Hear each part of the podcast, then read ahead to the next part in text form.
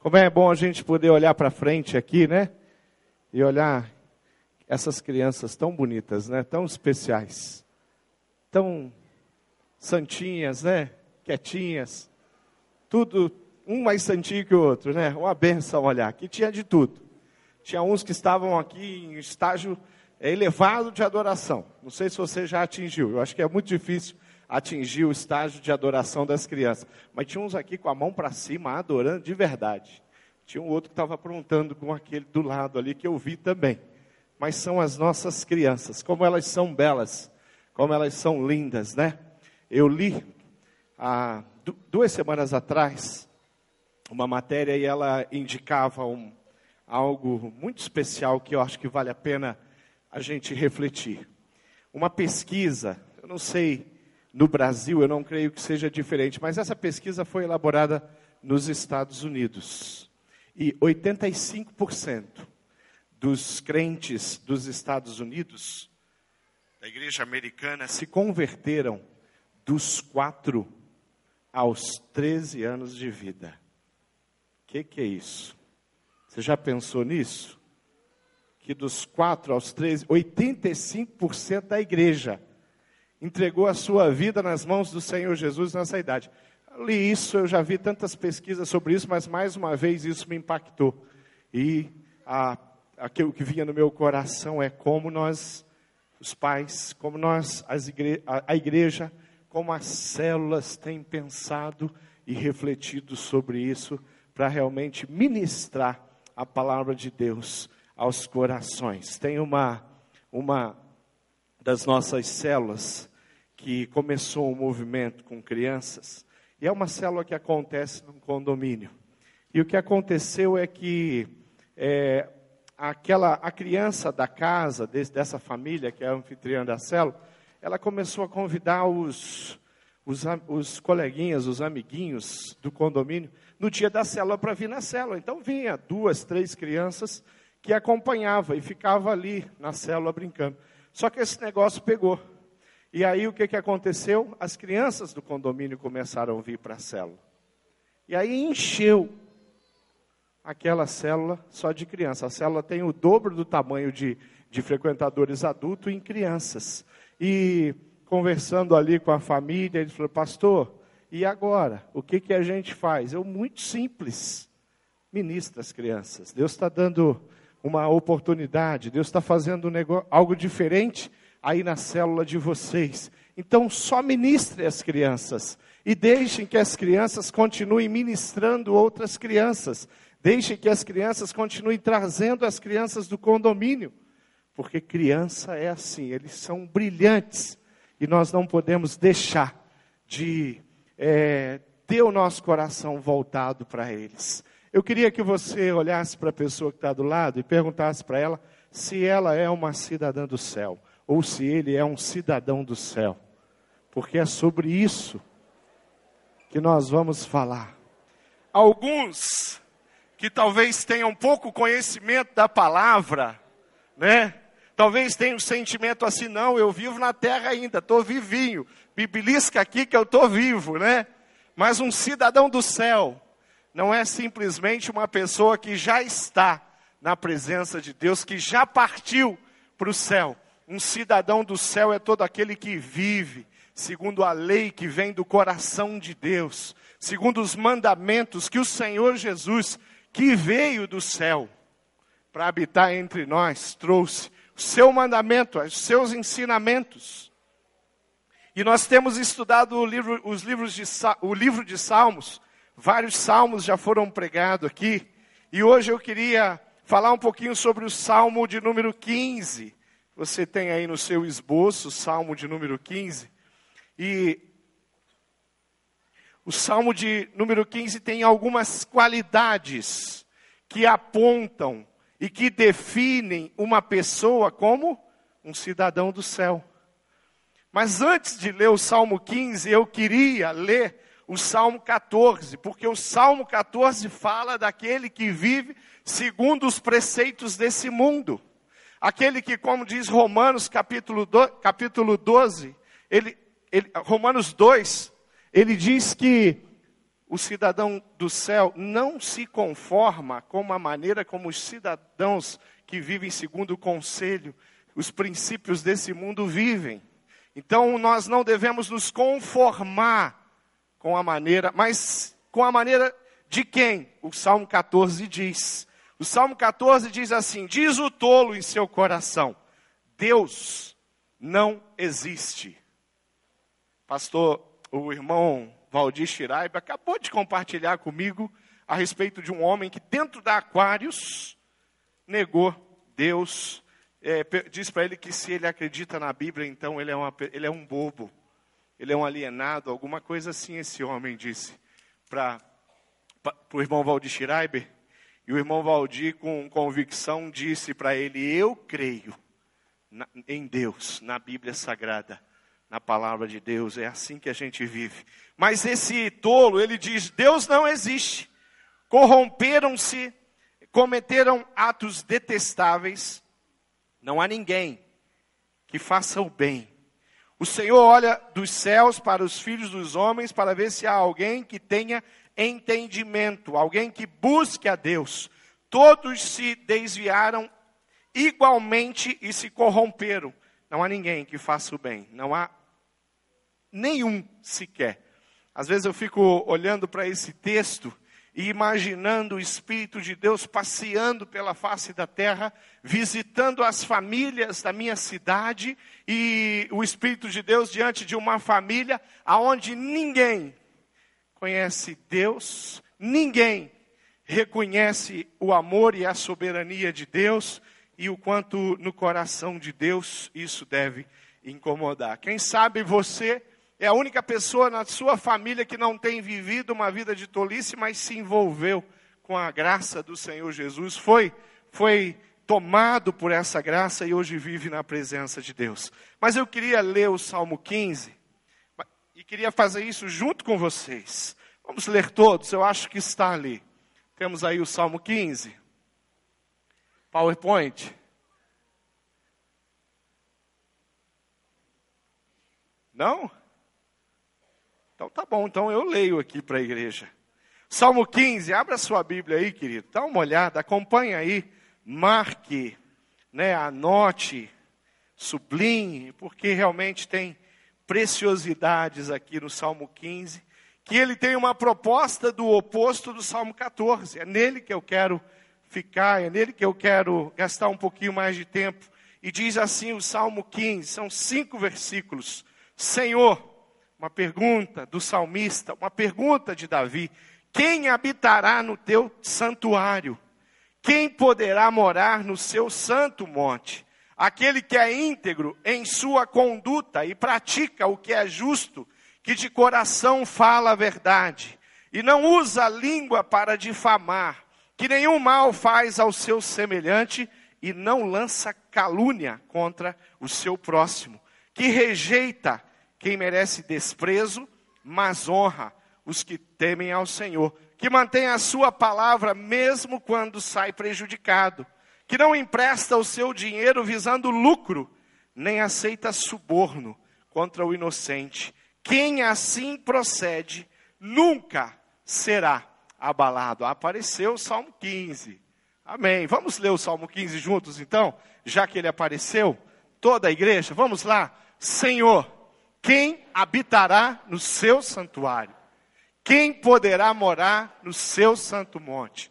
Aquele que é íntegro em sua conduta e pratica o que é justo, que de coração fala a verdade e não usa a língua para difamar, que nenhum mal faz ao seu semelhante e não lança calúnia contra o seu próximo, que rejeita quem merece desprezo, mas honra os que temem ao Senhor, que mantém a sua palavra mesmo quando sai prejudicado que não empresta o seu dinheiro visando, não aceita suborno contra o inocente. Aleluia, glória a Deus. Palavra de Deus é tremenda e a palavra de Deus faz toda a diferença. Querido, o Salmo de número 15 traz qualidades. O Salmo 15 nós encontramos preciosas lições ensinamentos de um verdadeiro cristão. Uma das coisas que eu aconselho você fazer, caso você ainda não tenha feito, alguém nunca te desafiou, leia os Salmos de Davi, em especial, e sublinhe todas as perguntas que Davi faz para Deus. E aqui ele faz algumas perguntas. Talvez você lembre esse homem é, diante de Deus, colocando o seu coração e ele quer saber algo de Deus, e ele fala para Deus assim: Deus, sonda o meu coração, esquadrinha o meu coração e veja no meu coração o que, que tem de errado, qual é a conduta da minha vida que ainda condiz com a impiedade. Esse é o espírito de um homem restaurado como Davi, depois de restaurado. Esse Davi jogava no time de Jesus, como as nossas crianças cantaram e testemunharam e aprenderam durante essa semana na colônia. Davi faz essa pergunta, mas ele faz uma pergunta é, ainda mais profunda aqui: quem habitará no seu tabernáculo?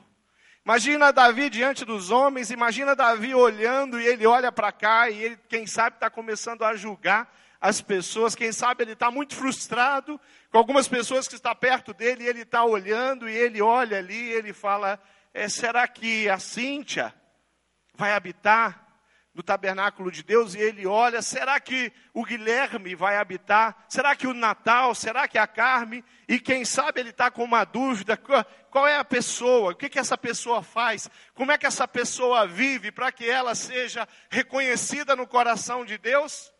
Como aquela que habitará no tabernáculo de Deus. Quem habitará no tabernáculo de Deus? É a pergunta.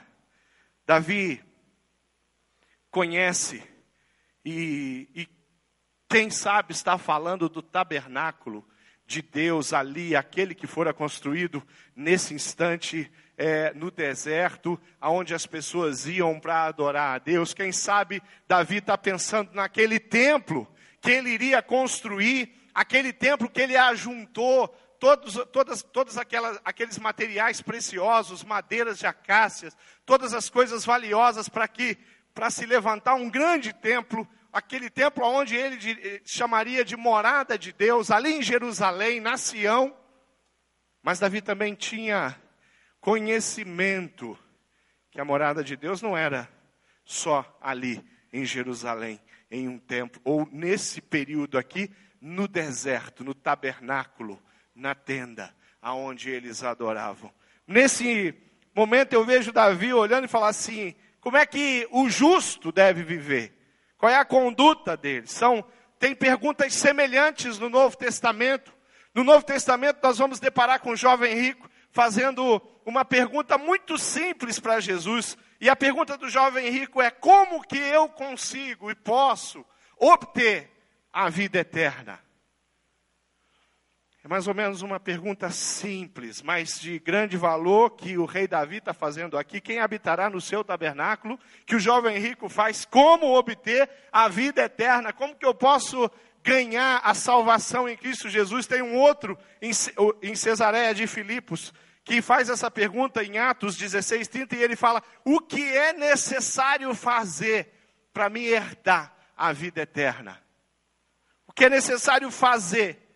Para que eu me salve, para que eu seja receba do Senhor a salvação. E ele recebe o direcionamento. Davi, então, ele vai repetir a pergunta com outras palavras, e ele fala primeiro quem habitará no seu tabernáculo, e depois ele fala quem morará no teu santo monte. Está falando de Jerusalém, ou ele está falando de coisas muito superiores a morada de Deus em Jerusalém.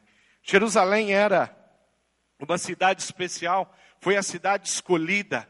Ali em Jerusalém morava aproximadamente, nesse período, 10% dos habitantes de toda a Israel.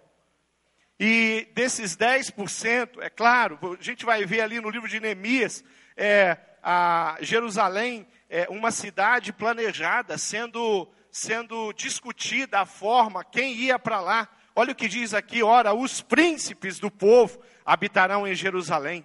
E o restante do povo lançou sorte para atirar um de cada dez que habitasse na santa cidade de Jerusalém.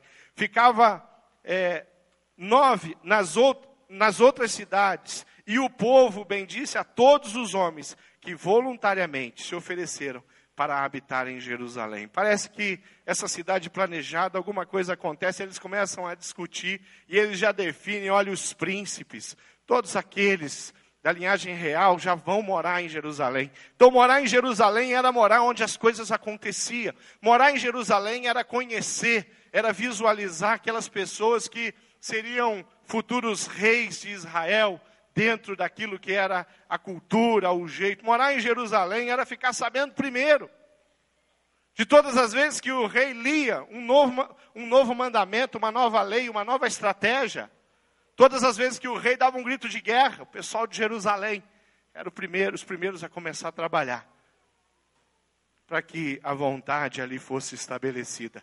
Mas nós estamos falando de Sião, que é uma cidade, mas eu acho que a pergunta que Davi faz tem a ver com algo muito maior. Apocalipse 21, versículo 2 e 3, está ali também o Apocalipse 21. Eu queria que a igreja lesse comigo, porque é um texto que a gente tem que cravar no nosso coração, guardar no nosso coração. Então leia comigo. Vi a cidade santa, a nova Jerusalém, que descia dos céus, da parte de Deus, preparada como uma noiva adornada para o seu marido. Ouviu uma forte voz que vinha do trono e dizia: Agora o tabernáculo de Deus está com os homens, com os quais ele viverá. Eles serão seus povos, o próprio Deus estará com eles e será o seu Deus.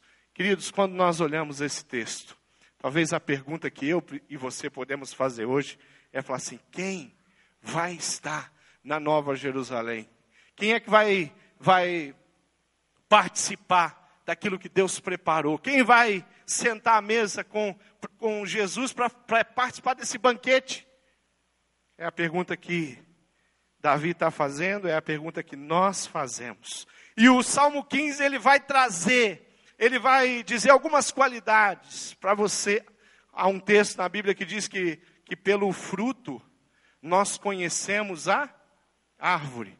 Uma pessoa que colocou a sua vida à disposição de Jesus, essa pessoa ela dá evidências na vida dela de que ela de fato pertence a Jesus.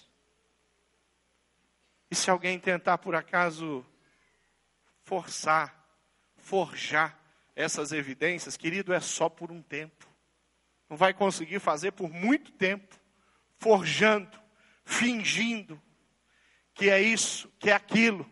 Porque, em essência, quem transforma o coração do homem e quem move o coração do homem em relação àquilo que é a vontade de Deus, a uma vida de, de bondade, honestidade, sinceridade, é o Espírito Santo de Deus.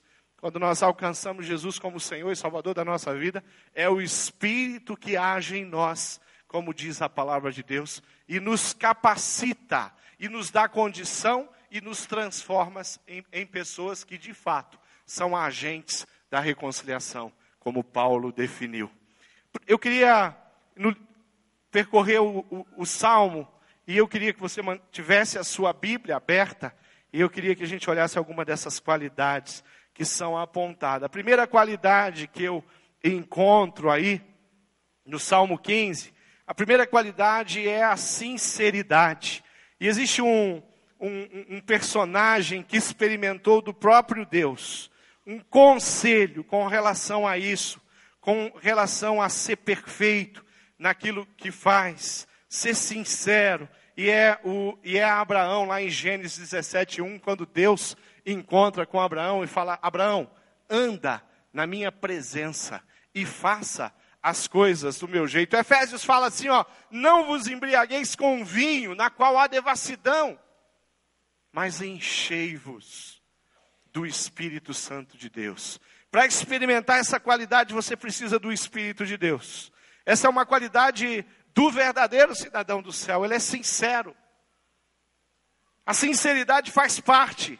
Tiago 2, capítulo 12, diz: Falai de tal maneira, procedei como havendo de ser julgados pela lei da liberdade.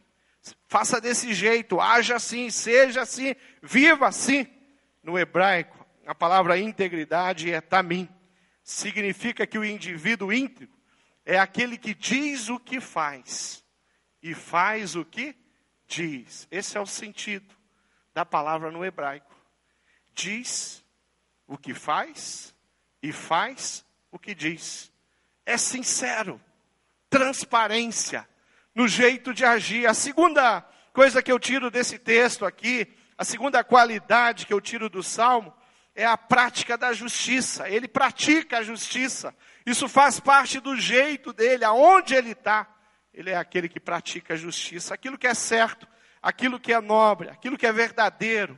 Lá no, no livro de Gênesis, no capítulo 6, versículo 9, tem um texto que diz: Estas são as gerações de Noé. Era, Noé era homem justo e perfeito em suas gerações, e ele anda com Deus. É o próprio Deus que está fazendo essa avaliação de Noé. É o próprio Deus que escolhe Noé e escolhe Noé para uma missão nobre. Por quê? Porque Noé era um homem que vivia em justiça. Segunda qualidade, viver em justiça. Terceira qualidade de um cidadão do céu é que esse cara fala a verdade, essa pessoa fala a verdade. A verdade faz parte daquela família. Sabe por quê? Porque a mentira, ela não é tolerada.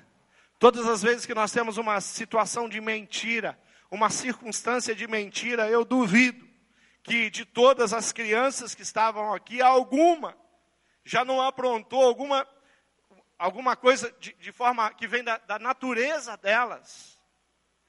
De repente lidar com a mentira ou não assumir aquela pergunta, às vezes que a mãe faz, que o pai faz. Foi você que fez isso? Os mais purinhos não dizem nada, nem que sim, nem que não. Mas tem aqueles que já negam. Não fui eu, está com a mão suja. Está com a mão suja, né? Tem areia do, do, do suporte lá, do vaso de flor da sala na mão dele, mas ele diz que não foi ele. E ele olha para o lado, olha para o outro, acha o gato. Aí ele fala, foi ele. A Sofia. oh, queridos, a mentira é mais fácil para um ser humano do que a verdade. Essa é a verdade. Se esconder, se proteger, é muito, é, é, é, é algo natural do ser humano.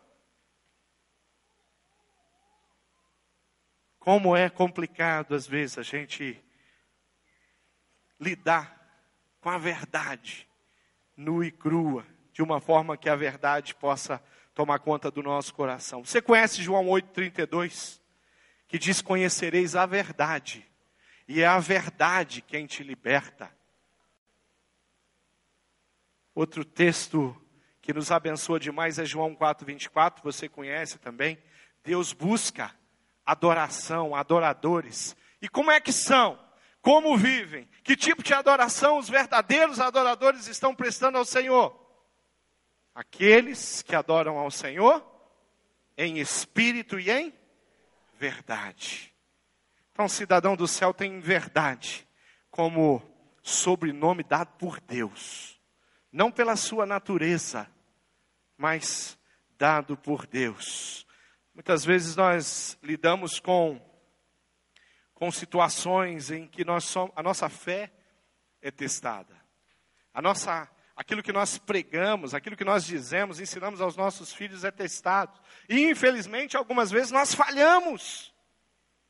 Na hora de optar pela verdade, o que, que a gente faz? Acaba optando por aquilo que não é certo, por aquilo que não edifica, por aquilo que não abençoa. E às vezes são nas coisas pequenas. É dizer que não está para não atender o telefone de determinadas pessoas ou empresas. Na verdade, quando está.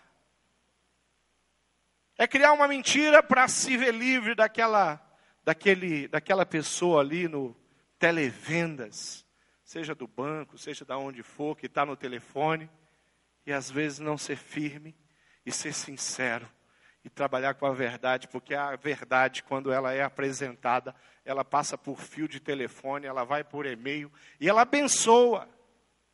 Porque a verdade, ela liberta, diz a palavra de Deus, e Jesus Cristo é a verdade. Quarta qualidade, aquele que é cidadão do céu, conforme o Salmo 15, ele não difama o próximo, ele não fala mal do próximo, se não puder falar bem. O cidadão do céu não fala nada às vezes, mas não difama, não faz isso. Às vezes, algumas pessoas demonstram até um certo prazer em difamar, em criar, em falar mentiras. E queridos, nós temos que tomar muito cuidado com o coração do homem, porque enganoso é o coração do homem, diz a palavra de Deus. Tiago 4, versículo 11 e 12, diz assim: Irmãos, não faleis mal um dos outros. Quem fala mal de um irmão e julga o seu irmão, fala mal da lei e julga a lei. Ora, se julgas a lei, não és observador da lei, mas juiz. Vamos ler todo junto essa parte? Cadê o texto?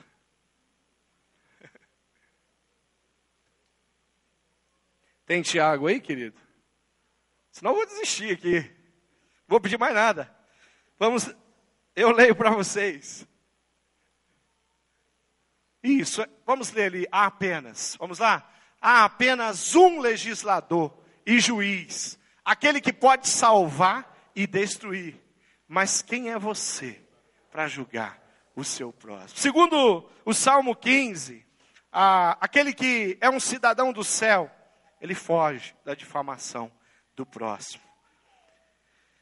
A quinta qualidade que nós podemos retirar desse texto é que ele não só difama, como ele não faz mal ao próximo, nada. Ele é aquele que está sempre cultivando a benignidade, qualidade, aquela pessoa que só faz o bem. Fazer o mal, às vezes, é uma coisa que pode acontecer sem a gente desejar. Paulo tem uma frase muito especial, ele fala: Olha, o bem que eu desejo, que eu sonho, que eu quero fazer, eu não consigo às vezes. Mas o mal que eu rejeito tanto, que eu não quero, eu não quero ter parte para com isso, parece que eu faço com uma certa facilidade. Paulo está falando da luta da carne contra o espírito. Paulo está falando da humanidade dele, do coração de homem dele, contra aquilo que o Espírito Santo de Deus pode colocar na, no homem, que é a sua presença, que é a plenitude, que é o direcionamento, que é a, o, o ser o guia das nossas vidas. Mas não é diferente, porque às vezes nós temos facilidade, mas o cidadão do céu, quando comete um erro, ele reconhece. E quando ele reconhece, ele parte para restauração. Ele parte para reparação. Ele vai até as pessoas a quem ele prejudicou, de alguma forma, para fazer o quê? Para pedir perdão. Paulo falou: reconheço que eu errei contigo. E eu quero que você me perdoe. E quero te abençoar. Mas ele tem no, no, no, no coração dele essa, essa maneira, esse jeito de não fazer mal ao próximo, de abençoar, de realmente levar essas pessoas ao crescimento. Quem faz o mal, colherá o mal, né? O fruto que vai colher, que está semeado é o mal. Olha o que diz Gálatas 6, 7. Será que temos o versículo? Gálatas 6, 7 diz: Não, vamos ler todos juntos?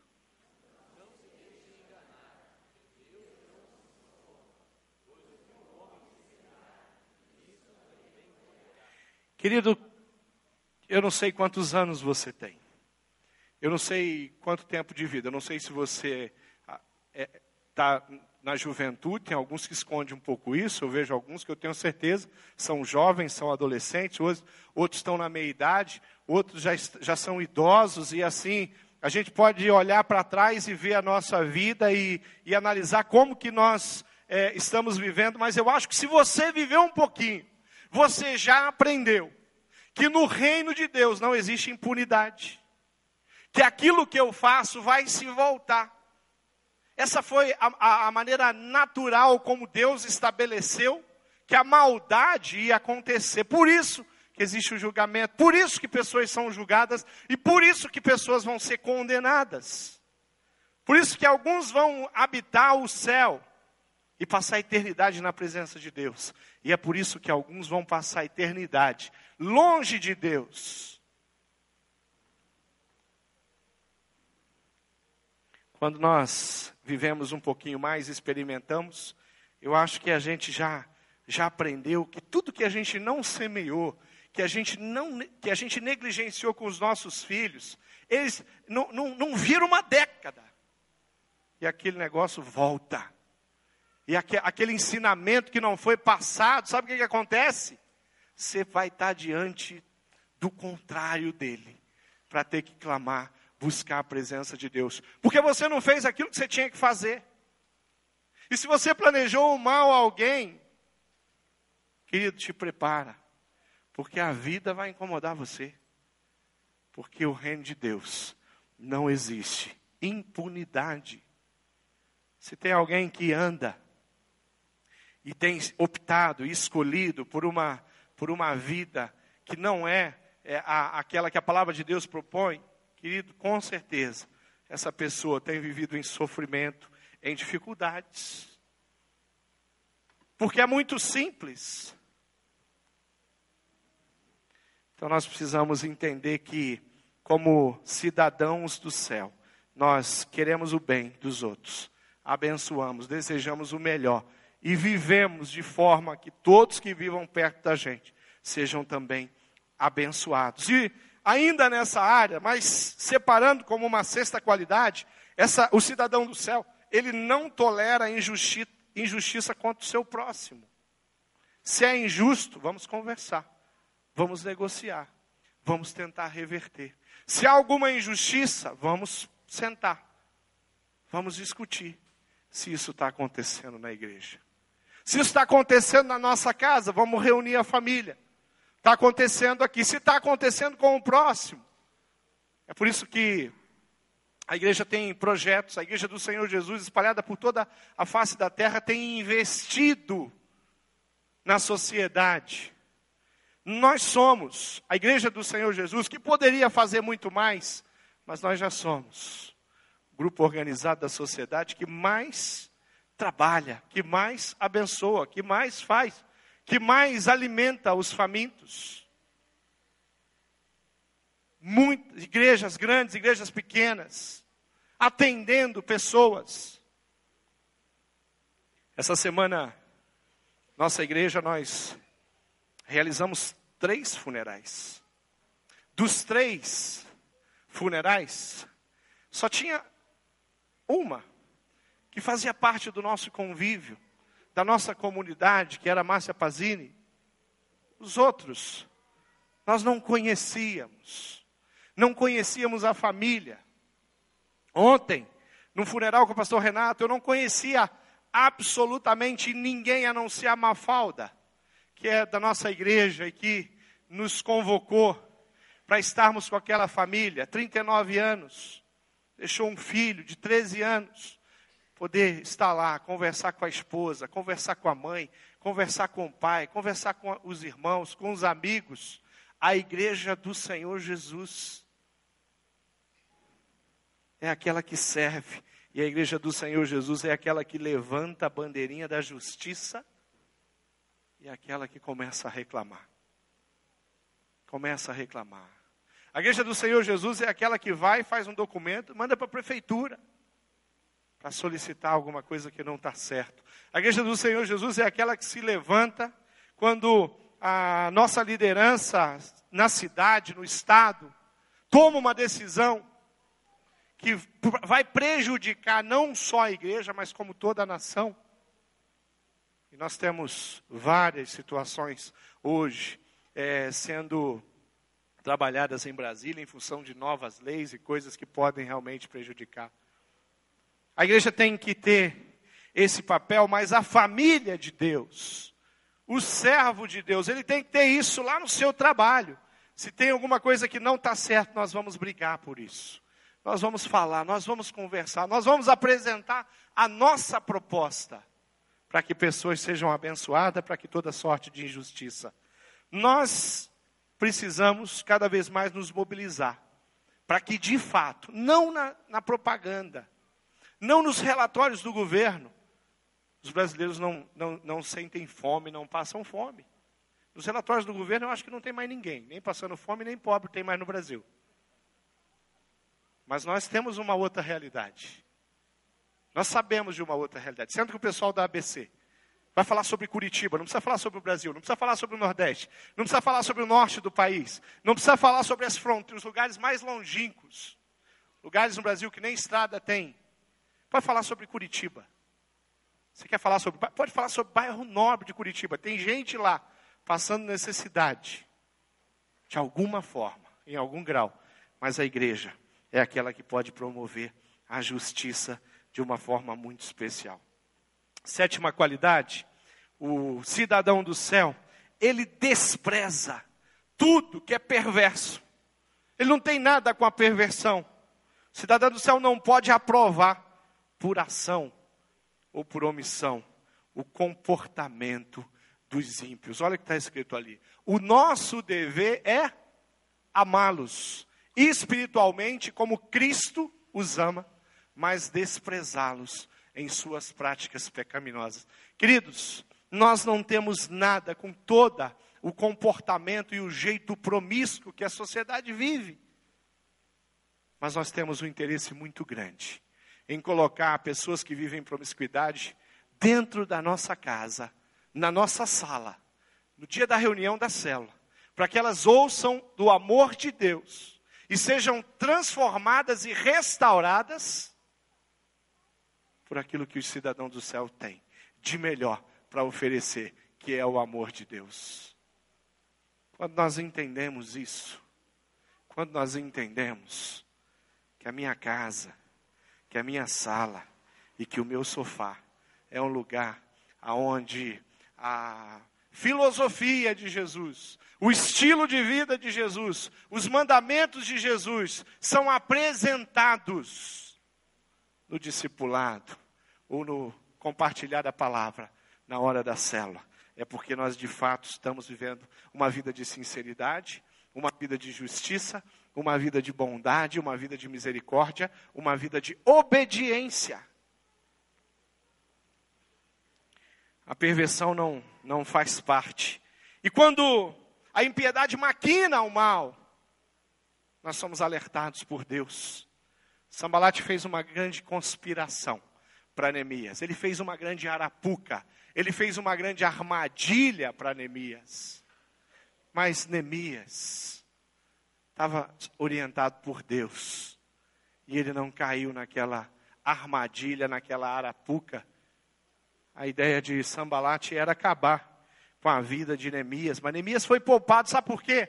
Porque ele era um homem de Deus, ele era um cidadão do céu. A impiedade, lá no trabalho, lá na família, seja lá em qualquer lugar, até mesmo, é, às vezes, motivados por forças ocultas malignas. Potestades do ar, elas podem levantar conspiração contra a sua vida, você que é um cidadão do céu. Mas quando você tem essa intimidade, quando você de fato é um cidadão e vive os preceitos, os mandamentos, sabe o que, é que vai acontecer? O Espírito de Deus que não vai estar impedido de agir na sua vida, na sua mente, no seu coração. Vai te dar vitória. E a sua vitória não vai ser a, o fracasso absoluto daquelas pessoas que se levantaram contra você, mas pelo contrário. Quem sabe vai ser a oportunidade de redenção e de restauração e de mudança de comportamento. E quem sabe eles também vão receber um carimbo muito especial que vem dos altos céus cidadão do céu, também restaurado e transformado pela graça e pelo amor do Senhor Jesus. Oitava qualidade, aquele que é um cidadão do céu, segundo o Salmo 15, honra aos que temem a Deus, autoestima, para aqueles que temem a Deus, buscam a retidão, que temem a Deus de modo geral, estão entre os que são considerados para a impiedade como escória, como lixo, mas nós honramos. Querido, nós honramos a todos. Por isso que uma das coisas que deve ser muito combatido na igreja do Senhor, aqueles que receberam a, a herança eterna, que foram considerados filhos de Deus por adoção, devem entender e respeitar e amar a todo e qualquer situação. Eu conversei com uma jovem e ela sofreu um, ela foi, ela, ela foi violentada aqui na cidade de Colombo e ela conversando comigo, ela me falou sobre a postura do pai e da mãe, que é de uma outra igreja evangélica, e aonde ela, depois que esse episódio aconteceu, ela começou a sofrer de depressão, algo que ela nunca tinha sofrido. Então ela entrou num estágio emocional, ela adoeceu emocionalmente, é, o, o, estágio psíquico dela ficou debilitado e ela está enferma, está doente. Nós estamos buscando ajudá-la. E uma das momentos na conversa que eu vi aquela jovem se espremer foi porque o pai e a mãe não estavam conseguindo entender que o que ela estava sentindo não era frescura dela. Agora, essa semana. E quando ela falou, o que me veio à mente é tentar entender um pai e uma mãe que eu não conheço, que são de uma igreja que eu respeito e admiro, uma denominação evangélica, e tentar entender que talvez essa, esse jeito, essa reação deles, é porque eles não foram ajudados, orientados, eles não foram preparados para alguém para conseguir, na vida da filha agora, ajudar para que aquela coisa que aconteceu ali há dois ou três anos atrás fique na história dela, mas não marcada na mente, no coração e no futuro dela. E eu disse para ela, querido, deixa eu te dizer uma coisa. Você vai, você vai desconsiderar essa postura e você vai além de se tratar na presença de Deus e de ser restaurada na presença de Deus, através do amor de Deus, você ainda vai ajudar seu pai e a sua mãe a crescer porque eles precisam de você. Às vezes, no ímpeto, nós somos até capazes de dizer: esses pais são verdadeiros idiotas, ignorantes. E que tem ignorância aí, tem mesmo. Mas também são dignos do nosso amor. Ninguém oferece o que não tem. Pai nenhum e mãe nenhuma que oferece para os filhos aquilo que não tem. Então eu dou um conselho para você: busque a presença de Deus, para que você possa oferecer aquilo que você não tem. A menor condição de oferecer para a sua família, porque você é um homem falho, uma mulher falível, mas o nosso Deus é um Deus poderoso e faz coisas que nós nem temos ideia, não conseguimos imaginar. Olho nenhum viu, ouvido nenhum ouviu, mente nenhuma conseguiu imaginar aquilo que Deus tem preparado para os cidadãos dos céus, aqui e depois. Não na qualidade, cidadão do céu cumpre os compromissos, todos eles. Salmo 15, ali no, no 4, aquele que, mesmo que jure com dano seu, está saindo prejudicado, ele cumpre os seus compromissos. Mateus, capítulo 5, 34 e 35 diz: Eu, porém, vos digo que de maneira nenhuma jureis, um pelo céu, nem pelo céu, porque é trono de Deus, nem pela terra, porque é escabelo dos seus pés, nem por Jerusalém, porque é a cidade do grande rei. Não juramos por nada e cumprimos tudo aquilo que prometemos. É assim que a palavra de Deus diz. Jesus nos ensinou a sermos íntegros no cumprimento da palavra. Para Jesus, era mais ou menos assim: sim, sim, e não, não. Palavra do cristão, servo de Deus, restaurado pela graça, pelo amor, pela misericórdia, salvo pelo sangue do Senhor Jesus Cristo na cruz do Calvário. A sua palavra é sim, sim, não, não. Interessante que o final do texto aqui, capítulo 15, trata uma, um dos grandes causadores de conflitos na sociedade, que é o dinheiro. Aqui diz que o cidadão do céu não empresta dinheiro com usura. Provérbios 22, 7 diz que o rico domina sobre os pobres, e o que toma emprestado é servo do emprestador. Cidadão do céu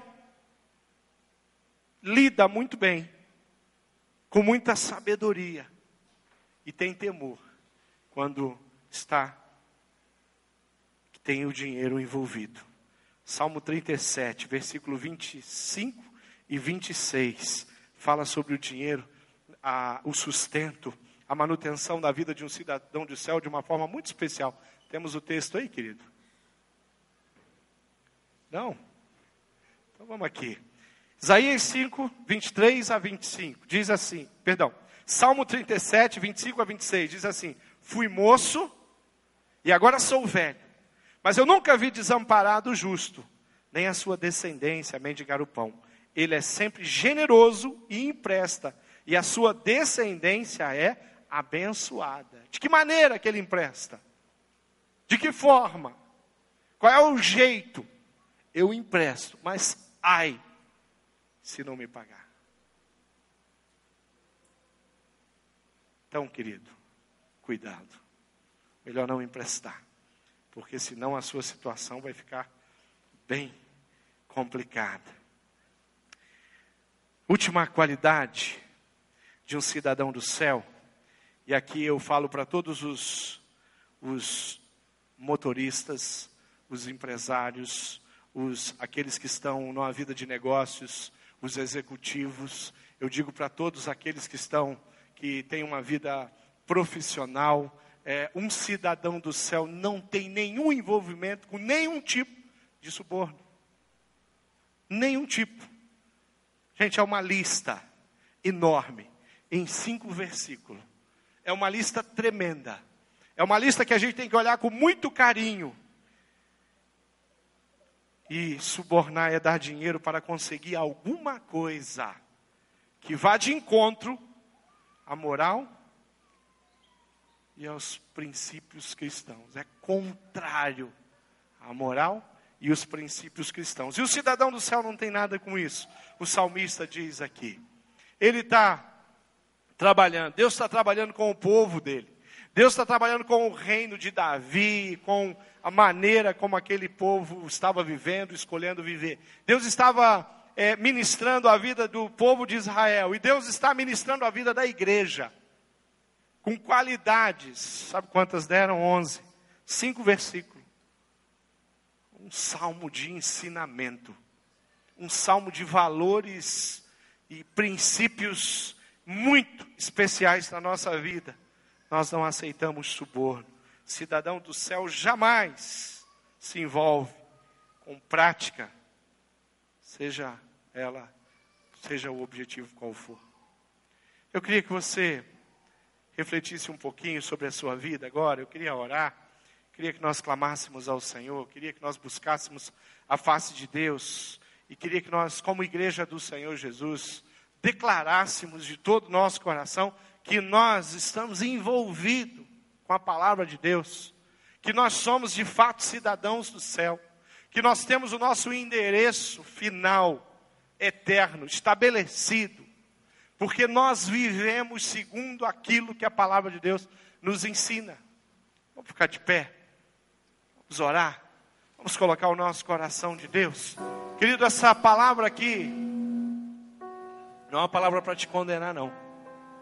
Essa lista, a intenção do meu coração, não era pegar você em, em, em uma das, das qualidades aqui, tentei colocar da, da maneira mais positiva para que você entendesse uma coisa no seu coração. Vale a pena lutar todo dia contra a nossa humanidade, para experimentar o melhor que Deus tem para as nossas vidas. Vale a pena observar a palavra de Deus, ler, reler. Terminei de ler essa, essa madrugada o livro de Josué. a minha leitura do ano. Quanta coisa boa naquele livro. Quanto desafio para mim hoje, para esse domingo, para essa semana que está começando naquele livro. Você tem deixado a palavra de Deus ministrar o seu coração? Você tem, a palavra de Deus tem te cutucado, tem falado: olha aqui, Márcio, olha aqui, Cris, olha aqui, Rogério, olha aqui, Aldo. A palavra de Deus tem falado com você, porque a palavra de Deus tem tudo que nós precisamos para provar uma vida de plena alegria. A alegria do Senhor é a nossa força, diz a palavra de Deus. O texto diz: nem por força, nem por violência, mas pelo meu espírito. Sabe como é que nós vamos adquirir e vamos apresentar a, a família, a cidade, a igreja, cada uma das qualidades que a palavra de Deus tem para a gente?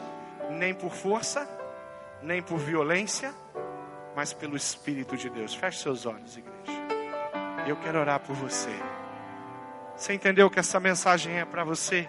Você fala: Olha, pastor, eu preciso ser mais ousado, mais firme. Eu preciso buscar mais. Então levanta a sua mão. Fala assim: Olha, é para mim, pastor, isso aí. Eu preciso. Amém. Várias pessoas levantaram. Eu quero isso. Eu desejo profundamente. Eu não quero viver uma mentira. Eu quero que as pessoas que vivem perto de mim olhem para mim e falem: Ele é um cidadão do céu. Olha, olha a maneira como ele vive. Olha o que ele fala. Olha com que ele está envolvido. É isso que eu desejo de você. Totalmente envolvido. Vamos orar? Deus amado, eu sei que o Senhor é um Deus que estabeleceu os céus desde o princípio, antes que todas as coisas fossem formadas aqui na terra esse lugar especial já estava preparado, já tinha sido criado. Um lugar tremendo que nós não conseguimos imaginar e que o Senhor compartilhou conosco e nos deu a oportunidade de experimentar, estar. E nós caminhamos para lá cada dia, Deus, cada dia. Que a Igreja Batista do Bacaxeri seja maior propagadora do lugar especial, do paraíso, do reino estabelecido, para que nós vivêssemos eternamente na tua presença. Agora, Deus, nós estamos aqui na terra, e tudo que nós queremos é experimentar cada letra da palavra de Deus. Queremos que o Senhor, através do seu poder, que é o único que pode, estabelecer verdade ampla no nosso coração e na nossa mente, justiça retidão, sabedoria que só o Senhor tem, a essência. Toda sabedoria vem de ti e nós clamamos por ela.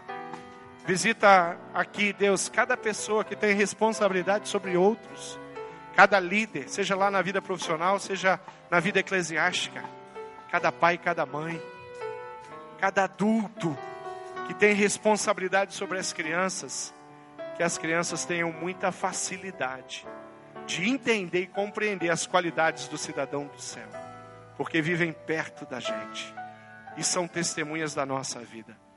Perdoa todas as nossas falhas, todas as vezes que nós não conseguimos viver e experimentar a tua vontade aqui na terra. Nos dê condição, discernimento, revela, descortina sobre os nossos olhos, para que nós possamos reparar tudo aquilo que envolveu injustiça da nossa parte, para que nada interrompa no, o nosso relacionamento íntimo, o nosso canal aberto de comunicação, que pecado algum impeça estarmos na Sua presença e ouvir com clareza a Sua voz. Em Teu nome, Jesus, nós oramos, agradecidos demais porque o Senhor é misericordioso demais. E nós entregamos a nossa vida nas tuas mãos, hoje e para todo sempre. Amém. Amém, Jesus.